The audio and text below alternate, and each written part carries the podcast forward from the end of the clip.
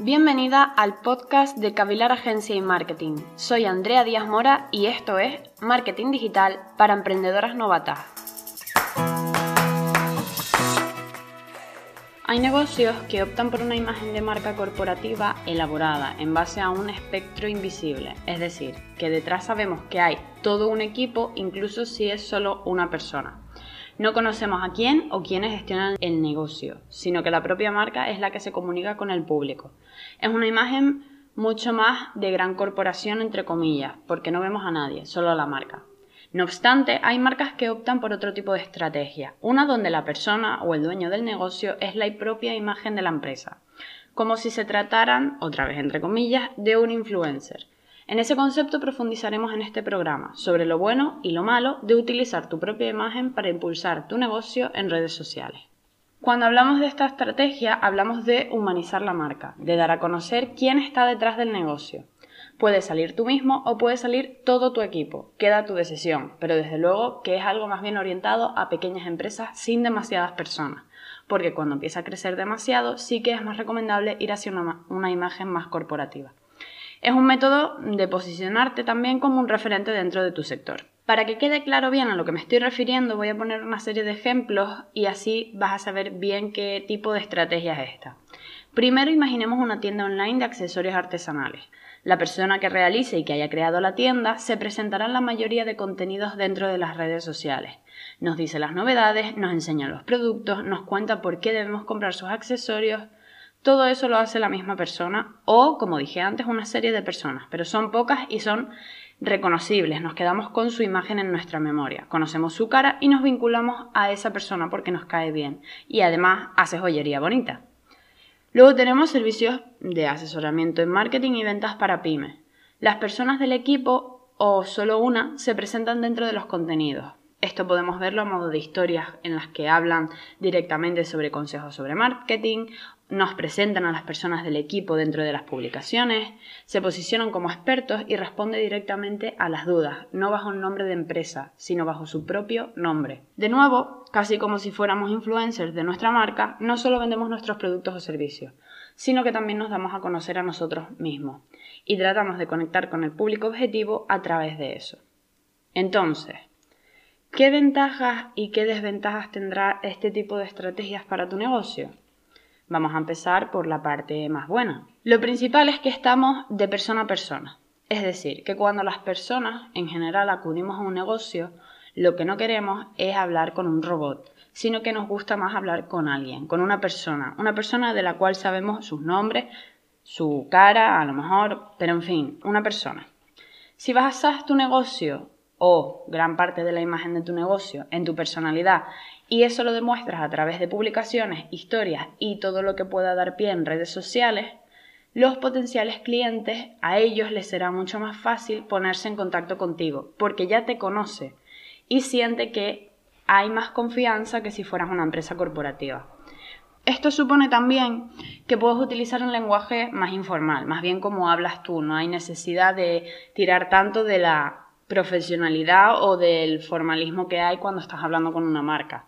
Obviamente siempre sin perder las buenas maneras de hablar, sin palabrotas, sin escribir mal, eso siempre va a dar mejor imagen, aunque seas tú quien está hablando y no tu marca. Así lo que puedes hacer es crear un vínculo con cada cliente y que sea cada vez más estrecho, conocerlo y darte a conocer. Y al final conseguir fidelizar, porque como he dicho, este tipo de estrategias lo que permite es casi como muy entre comillas, forjar una amistad con la persona con la que estás hablando. Porque de nuevo, no estás hablando con una empresa, una marca, un equipo en el que no sabes quién te está hablando, sabes con quién está hablando.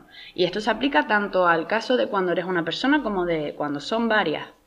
De nuevo, cuando yo hablo de varias personas no me refiero a que haya 20 personas y todas publiquen y todas sean la imagen, no, me refiero a lo mejor como muchísimo a 5 personas. De manera que la gente que te ve se puede quedar con tu cara y se puede quedar con tu nombre. Y obviamente cuando estamos hablando de un equipo de personas y, por ejemplo, alguien te va a preguntar una duda, puedes optar por decirle tu nombre y decirle, mira, yo soy tal y te voy a responder. otra gran ventaja es que puedes posicionarte como un referente, como dije antes. Al final, se supone que eres experto en lo que, a lo que te dedicas, ya sea moda o ya sea la asesoría o ya sea la joyería. Entonces deberás saber de lo que estás hablando y lo que estás vendiendo. Por lo tanto, puedes aprovechar esa marca personal no solo para darte a conocer a ti, sino para demostrar que efectivamente ya sabes de lo que estás hablando y sabes por qué deberían acudir a ti y por qué deberían comprar tus productos o tus servicios. Creas una imagen de ti mismo y de tu negocio como el referente y encima cercano con sus seguidores. Por lo tanto, estás ofreciendo cercanía, un trato personalizado y además experto. Lo bueno de utilizar este tipo de estrategias, ya seas tú o sean unas personas de tu equipo, es que puedes ser tú mismo. No tienes que ser una marca, no tienes por qué seguir los estándares que puede seguir una empresa más grande, sino que tienes la libertad de mostrarte tal y como eres. Puedes compartir incluso parte de tu día a día, puedes contar anécdotas divertidas, momentos de dificultad a lo largo de tu negocio o a lo largo de la historia de tu negocio, porque cuanto más real seas, más acabarás gustándole a la gente. Porque lo que la gente tampoco va a querer del todo es que seas una imagen perfecta y absolutamente idealizada de lo que puede ser un ser humano real. Y cuando tú te abras de, la, de esa manera con tu público, a lo mejor en un directo, a lo mejor en un preguntas y respuestas en las que hables de las dificultades que has pasado cuando has hecho frente a tu negocio, puedes crear un vínculo todavía más estrecho. Al final de eso se trata este tipo de estrategia. Y por último, una de las últimas ventajas, aunque hay más desde luego, es que tus redes se convierten en un canal directo con tus clientes. Les escribes tú mismo, grabas tú mismo, un anuncio, compartes tu vida y tu negocio se establece un canal que va desde ti al cliente y viceversa. Por lo tanto, favorecerá a que, se fortalezca la comunicación y a que se fortalezca ese vínculo. Ahora vamos a ir a lo que son las eh, desventajas o la parte mala de hacer todo este tipo de estrategias, que son, en mi opinión, dos principales. Primero, necesitarás quitarte el miedo. Desde luego que alguien tímido y con pánico escénico no llamará la atención de los usuarios, por lo que necesitarán ver una persona dinámica, simpática y divertida, en general. A todos nos pasa que al principio tenemos miedo a fastidiarla o a que los contenidos que subimos no, no gusten, pero todo se pasa cuando das el primer paso y empiezas a darte a conocer. No tengas miedo tampoco de cometer errores, porque al final eso también es humano y no lo sabemos absolutamente todo. Crea contenido, sé creativo, atrévete y súbelo el que a ti te guste y ya veremos y analizaremos si a tu público también le gusta. Al final se trata de eso. Más vale que lo subas y que no gustes y que no lo vuelvas a hacer a que deseches cierto material que no sabes si va a gustar o no. Es mejor ir viendo a medida que vas subiendo tus contenidos si gustan o no e ir adaptando la estrategia. Y por otra parte, al final, al utilizar este tipo de métodos, sobre todo cuando es una persona, estás dando o estás exponiendo tu vida personal hasta cierto punto. Es cierto que cada uno pone sus límites en lo que quiere mostrar o no de su vida. Puedes optar por dar a conocer lo que ocurre absolutamente todos los días en tu día a día o no decir nada. Yo creo que hay un punto medio, es decir, expones tu vida privada, pero puedes hacerlo de un modo sutil y solo en ciertas ocasiones. Y eso puede hacer que te des tú más a conocer y fortalezcas ese vínculo del que estamos hablando por decir una serie de consejos o pinceladas a la hora de utilizar esto en redes sociales. Lo más importante es hablar de tú a tú, incluso si te estás dirigiendo a miles de seguidores, por ejemplo, en un directo. Porque realmente la sensación que tiene quien te ve es que es una conversación entre esa persona y tú. Que sí, que hay más personas, pero quien te está viendo es una persona. Por lo tanto, lo más favorecedor será que te dirijas a una persona en concreto para que cada persona que te está viendo sienta que te estás dirigiendo directamente a él. Luego puedes hablar siempre de la historia de tu negocio, como estaba hablando antes, de las dificultades, pero también de qué te inspiró, de qué te gusta más, de anécdotas divertidas, de qué fue lo más fácil, de qué fue lo más difícil. Y cuando te quedes sin ideas, no tengas miedo a preguntar a tus seguidores qué quieren saber de ti o de tu negocio.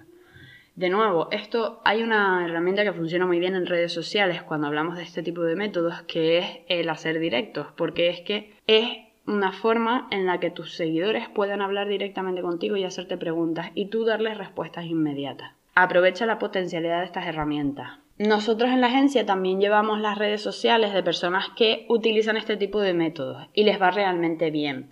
Porque cuando hablamos de hacer este tipo de cosas, no hablamos de que seas tú el único que lleve las redes sociales. No tiene por qué, porque a lo mejor no sabes ni por dónde empezar.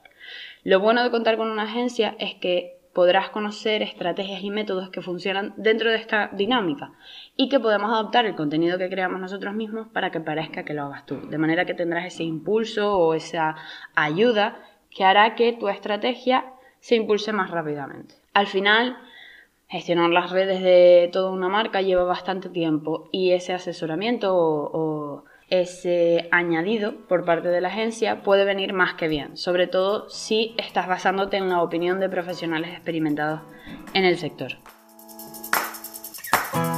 Y hasta aquí Marketing para Emprendedoras Novatas. Nos vemos la próxima semana con mucho más marketing. Si tienes cualquier consulta, recuerda escribir por las redes sociales, en los comentarios o si quieres empezar un proyecto con Cavilar, visita la página web. Hasta la próxima semana.